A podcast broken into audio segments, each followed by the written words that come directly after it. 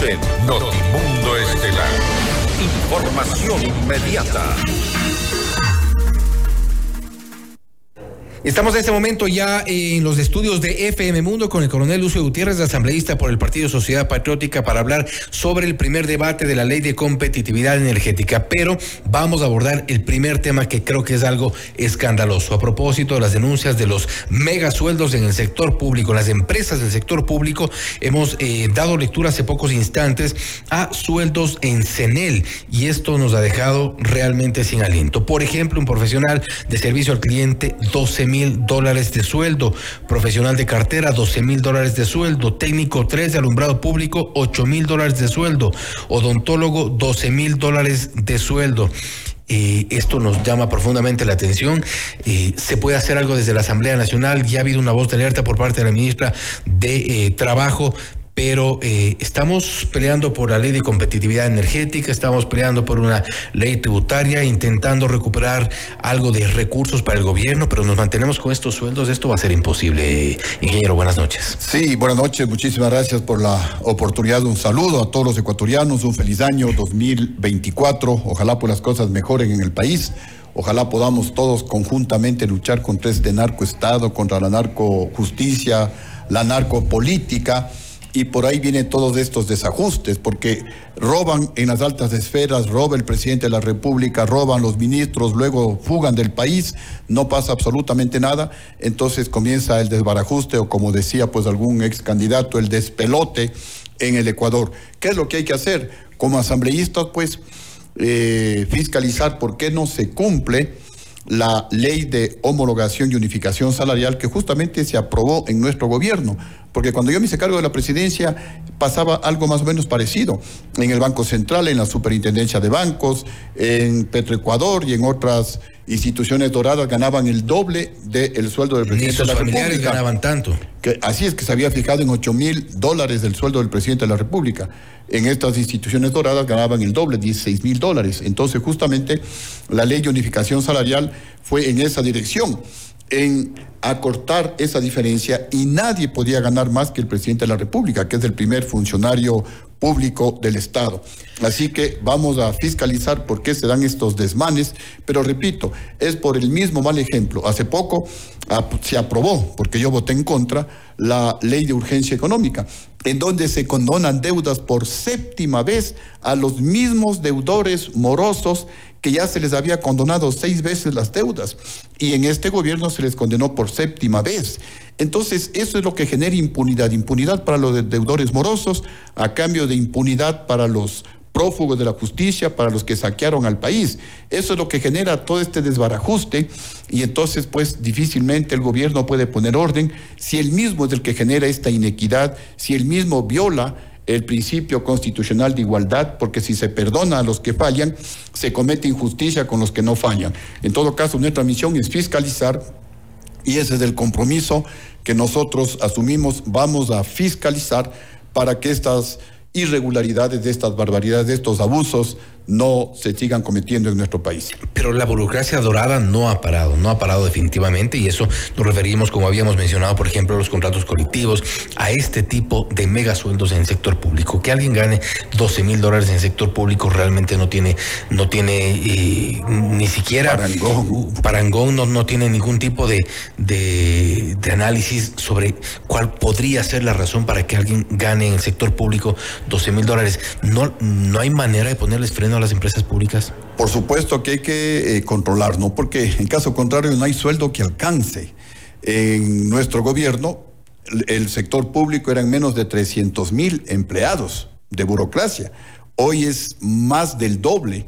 Hoy bordean, no se sabe exactamente, pero se está bordeando unos 600 mil empleados del sector público, tal vez acercándose a 700 mil empleados del sector público. Y el país no es que ha crecido tanto en población para que el gobierno se convierta en una agencia de empleos. Lo que debemos hacer más bien es promover los emprendimientos, apoyar de alguna manera a que los ecuatorianos, especialmente los jóvenes, inviertan, sean sus propios jefes de su producto, de su empresa, porque esas empresas pues pueden llegar a ser una gran empresa, como ha sucedido en otros países, pero con una visión, con un apoyo por parte del gobierno nacional. Por eso justamente nosotros eh, vamos a presentar proyectos de ley, no solamente para enmendar la constitución que ya presentamos, en esta semana presentaremos un proyecto de ley para reformar la ley orgánica eh, o Código Orgánico Integral Penal para sancionar con cadena perpetua justamente a todos los sinvergüenzas que se roban el dinero público, pero también vamos a presentar leyes para generar empleo. Por ejemplo, queremos eh, convertir al Ecuador en un centro financiero internacional para que los bancos extranjeros vengan al país en competencia sana con la banca ecuatoriana, bajen drásticamente las tasas de interés a niveles internacionales, de tal manera que todos los ecuatorianos, especialmente los más pequeños, puedan hacer créditos, puedan emprender, puedan generar empleo y también ayudar a bajar los niveles de delincuencia. Pero va a ser un poco complicado exigirles a los ecuatorianos o al menos pedirles que arrimen el hombro, que estén, que eh, emprendan en, sus negocios cuando las condiciones del Estado son estas, cuando las condiciones del sector público, por ejemplo, son estas. Hay una desigualdad evidente, una desigualdad grotesca inclusive. Sí, eh, definitivamente toda la institucionalidad democrática en el Ecuador colapsó, está putrefacta y el mensaje que le estamos dando al presidente de la República es que aproveche esta situación histórica para que realice una consulta popular para definitivamente refundar el Ecuador, para que nazcan nuevas instituciones públicas honestas, honradas, transparentes, patrióticas.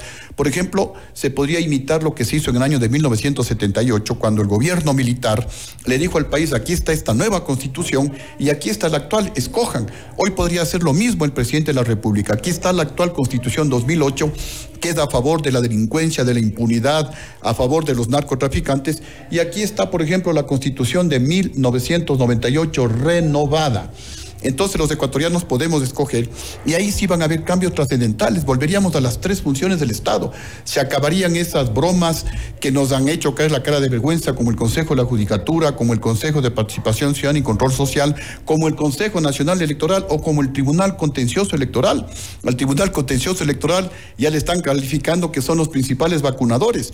Por ejemplo, ese Tribunal Contencioso Electoral debería desaparecer y los contenciosos electorales podrían ir a una sala de la Corte Nacional de Justicia y ahorraríamos recursos. Pero en el caso de la actuaría... electoral, ya se nos viene un proceso electoral, una consulta popular, al menos tenemos por lo menos un año de, consejeros. Sí, pero mire, ahí está la señora Diana Tamayín. Que, em, que está de manera ilegal. Por más de un año. Ella, ella eh, era parte del tribunal eh, perdón, del Consejo Electoral Transitorio y por ley no podía estar en el Consejo Electoral Definitivo. Sin embargo, violaron la ley y esos son los malos ejemplos y eso observa la población y entonces la población dice, si Diana Tamaín viola la ley, ¿por qué yo, ciudadano común y corriente, no puedo violar la ley? Y luego la señora Tamaín fue destituida por la Contraloría porque no cumplió las recomendaciones en temas de transparencia, tampoco cumplieron las, recomendaciones en tema de transparencia de la OEA y sigue ahí. Y luego tenía que haber sido a la casa en el año 2020. Estamos ya en el año 2024 y sigue la señora Diana y creo que tendremos eh, consejeros hasta el 2025, ingeniero, para no desviarnos del tema. Y vamos un poco con, con el tema de la ley de competitividad energética. Y ahí parte de lo que hablábamos. Eh, el gobierno a través de esta ley, de alguna forma, se intenta promover cierta, eh, promover, por ejemplo, promover la generación de energía ya privada. ¿Qué otras ventajas? Le ven ustedes a esta propuesta del Ejecutivo, que además eh, seguramente será otro de los parches? Sí, en términos generales, nuestra predisposición es apoyar ese proyecto de ley. Vamos a hacer algunas observaciones, como por ejemplo, actualmente está más orientada a promover, a incentivar inversiones privadas en energías no tradicionales como eólica, energía solar, a lo mejor etcétera. Pero eso debe ser más abierto. Deberían también promoverse incentivos para invertir en energías tradicionales que pueden ser mucho más rápidas, por ejemplo las termoeléctricas. Hay en algunos países eh, termoeléctricas que no están funcionando, que podrían ser desmontadas y a lo mejor en unos cuantos meses, cinco o seis meses, podrían estar ya funcionando en el Ecuador para evitar un apagón en el año 2024, no a finales de este año. Pero tampoco se puede actuar solamente por la coyuntura. Tenemos que mirar un poquito más hacia adelante y también puede incentivar la inversión en proyectos hidroeléctricos que son un poco más demorados, tres, cuatro años, pero así es como uno tiene que mirar al Ecuador no solamente para solucionar esta crisis, sino para mirar a mediano y a largo plazo. Eso es lo que vamos a, proponer. Y también vamos a pedir que se analice para ver si son los mismos deudores morosos que se beneficiaron de la condonación de deudas con la ley de urgencia económica y si volverían hoy otra vez a beneficiarse con esta condonación de intereses o de deudas a las mismas empresas. ¿Por qué? Porque ese es el problema en el Ecuador, que se premia la irresponsabilidad, se premia la morosidad y entonces la gente honrada, la gente responsable se siente totalmente disminuida. Es una, es una desigualdad, es una falta de equidad. Se viola el principio constitucional de igualdad y es una inequidad porque hay empresas que sí pagan los impuestos, pero ven que se genera una competencia desleal es un pésimo mal ejemplo. Y le digo yo que como presidente de la República jamás condonamos deudas, especialmente a los más ricos del país. Hay que condonar deudas, sí, a la clase media hacia abajo, a los que deben en el Banco de Fomento, ahora van Ecuador, a los que están en los buró de créditos o en la central de riesgos, pero no siempre a los mismos y a los mismos. Los más ricos del país se llevan el 99% del pastel y apenas el 1%. ¿Ustedes apoyarán esta propuesta del Ejecutivo? En forma general, vamos a apoyar, pero vamos a proponer estos cambios. Vamos a proponer que se analice, que se cruce cuentas para no beneficiar siempre a los mismos. Ya se les benefició condonando deudas por eh, al SRI. No se podría nuevamente condonar deudas si esas mismas empresas eh, tienen por el tema eléctrico. Hay que cruzar datos porque si no estamos premiando, repito, la irresponsabilidad, estamos premiando la morosidad y así el país nunca va a salir adelante. ¿No será otro de los parches que, está haciendo el gobierno? Porque en la ley tributaria también ocurrió algo similar. La recaudación tampoco es eh, gran cosa y mucho menos y además súper lejos de, la, de, la, de las necesidades que tiene el Estado hoy por hoy. ¿No será este otro parche? Lo que debería, sí, son parches. Lo que debe hacer el gobierno es tomar decisiones realmente radicales, trascendentales. Por un lado, eh, necesita dinero, y eso es cierto, pero por otro lado se gasta dos millones y medio en publicidad en momentos de crisis. Eso es un pésimo mensaje, es un mal ejemplo, no solamente para el país, sino para el mundo, para los inversionistas extranjeros que están mirando. Un inversionista viene a invertir en un país en donde ve un gobierno responsable, un gobierno austero, un gobierno disciplinado en el gasto fiscal, un gobierno que realmente comienza a reducir el gasto público, porque en crisis el que tiene que ajustarse el cinturón es el gobierno definitivamente, tiene que reducir el gasto público, tiene que parar el despilfarro, tiene que demostrar en la práctica cero tolerancia a la corrupción. ¿Por qué no recupera la plata robada? Se puede recuperar la plata robada eh, ecuatorianos. Eh, y vale la pena hacer comparaciones. En nuestro gobierno recuperamos más de mil millones de dólares de la plata que se robaron los banqueros cuando congelaron el depósito de los ecuatorianos en los bancos. Con voluntad política se puede recuperar la plata robada, pero cuando no hay voluntad política, cuando no se quiere recuperar la plata robada, obviamente cualquier pretexto vale la pena y entonces hacen lo más fácil. Impuestos a la clase media y a la gente pobre del país, eh, comienzan a importar, por ejemplo, maíz en época de cosecha de maíz y echan a suelo el trabajo de los agricultores, de los productores maiceros de la costa ecuatoriana y así, repito, no se maneja el Estado por buen camino.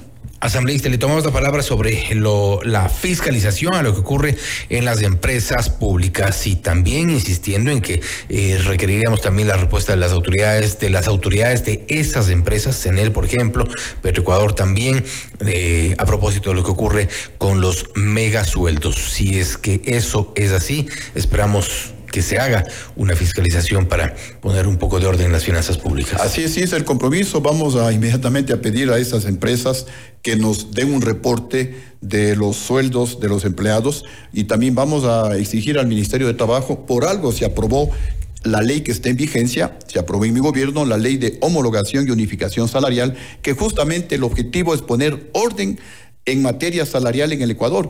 El objetivo es que los megasueldos se reduzcan y más bien los que menos ganan sigan subiendo de sueldo. Recuerdo que en el año 2003, 2004, 2005, 2006, es decir, en la época de nuestro gobierno, el Ecuador quedó en primer lugar entre 17 países de América Latina, comenzando por México hasta Chile, un estudio realizado por la ONU y publicado en el año 2010 en el periódico El Comercio. El Ecuador ocupó el primer lugar en el país que más redujo la desigualdad entre los más ricos y los más pobres, el país que más redujo la desnutrición infantil. Entonces sí se pueden tomar medidas en ese sentido y eso es lo que alentamos al presidente de la República.